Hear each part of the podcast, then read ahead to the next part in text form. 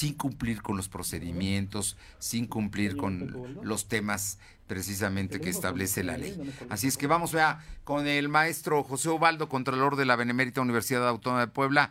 Eh, don José, ¿cómo está? Muy buenas tardes y muchísimas gracias por tomarnos la llamada para platicar de un tema que es importante. La, la BUAP nunca se ha negado a que la auditen ni a que la revisen. Recuerdo que usted ante el Consejo Universitario presentó todo un estudio eh, explicando precisamente que, que sí lo revisen, pero dentro de la ley. Cuéntenos. ¿Qué tal? Buenas tardes. Muchas gracias, te agradezco.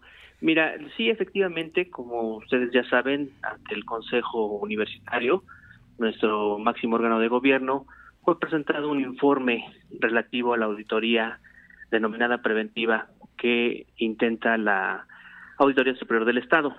En ese momento, ese informe recayó precisamente sobre hacer ver la ilegalidad en cuestión a que no se ajusta a lo que establece nuestra eh, Constitución Federal y segundo, a las irregularidades que se fueron plasmando durante el mismo proceso. Esa fue la razón por la que acudimos ante el Congreso y bueno, el día de hoy también este dimos parte a ustedes los compañeros de prensa sobre la situación que guarda eh, y la contestación que hemos recibido por parte de la Auditoría Superior de la Federación en el sentido de que precisamente esta, estos recursos que se pretenden auditar por el Estado ya han sido considerados para ser auditados por, por esa entidad fiscalizadora, pero federal. Federal, o sea que hay que señalar que la Benemérita Universidad Autónoma de Puebla recibe eh, y maneja recursos públicos, pero la mayor parte, el gran grueso, creo que más del 90%, son federales, eh, maestro Ubaldo. Es correcto, es correcto. Eh, de hecho, el prácticamente es el 96% de los recursos que recibimos eh, son federales. Y aclaro, una parte es directamente del subsidio, proviene del subsidio federal, este, ese es un, recurso directo por parte de la federación, otra parte se recibe del Estado, pero dentro de esa, de esa parte que el Estado nos remite, encontramos también eh, recursos denominados participaciones, que al final son de origen federal. De ahí que el gran grueso de los recursos que recibe nuestra institución sea de ese, de ese origen federal. Bien, así es que la Universidad Autónoma de Puebla va a ser auditada, va a ser revisada por la Auditoría Superior de la Federación, porque según entiendo, la, la, la BUAP al año tiene un número muy importante de auditorías, esta no es la única. Es correcto, es correcto. También hoy mismo se hizo saber del conocimiento que finalmente está en, en las páginas de, de nuestra institución, pero bueno, se precisó que efectivamente nuestra institución recibe auditorías prácticamente en promedio al año de cinco a seis auditorías, tanto federales, estatales y de auditores externos.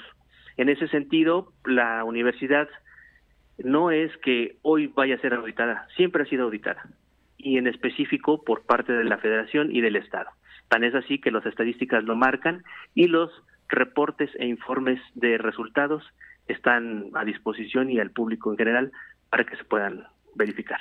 Bien, en, yo eh, pregunto porque me parece que es muy importante que eh, los poblanos sepamos la transparencia con la que la universidad, la institución, sus autoridades, la, toda la universidad, porque son los directores, los administrativos, toda la gente que, que va, que toma clases, en fin, es, es una comunidad muy grande.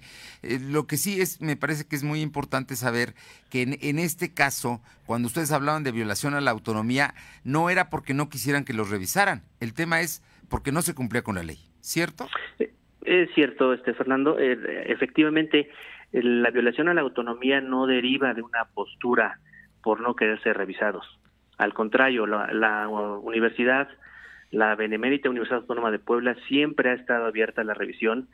Recordemos que es un ente público, más bien que recibe recursos públicos y por tanto está obligado a esa fiscalización. Se han dado los elementos para que se constante que constate que, es, que la universidad es revisada por diferentes instancias. No hay una negativa, como bien lo comentas, al contrario, estamos abiertos, pero siempre que se siga un proceso conforme a la ley, siempre que sea la autoridad competente, ya que si no es así, entonces sí estamos vulnerando nuestra autonomía. Eh, yo finalmente una pregunta. La Auditoría Superior del Estado hoy emitió un comunicado diciendo que va a hacer las auditorías ordinarias, que pareciera que es un favor el hecho de que no hayan ya continuado con la auditoría. Lo que pasa es que la ley establece, ¿no? Tiene límites y ya no podían seguir con la auditoría que empezaron en diciembre. Ahora pueden llevar a cabo las auditorías ordinarias a la institución.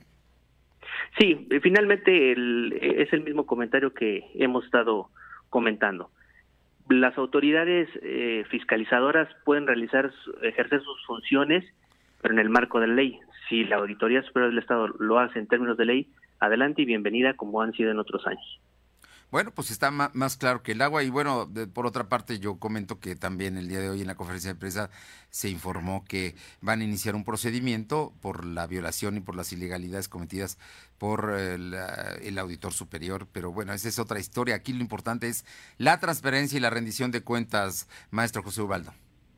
Es correcto, sí es correcto y reitero lo, lo dicho hace un momento, la Benemérita Universidad Autónoma de Puebla siempre ha estado abierta a la revisión. Hoy sin duda, hoy sin duda la legalidad está de nuestra parte y por ende en armonía con nuestra autonomía. Pues eh, maestro José Ubaldo, subcontralor general de la Benemérita Universidad Autónoma de Puebla, gracias por estos minutos. No, muchas gracias a ti. Muy buenas, tardes. Son las 2 de la tarde con 43, 2.43.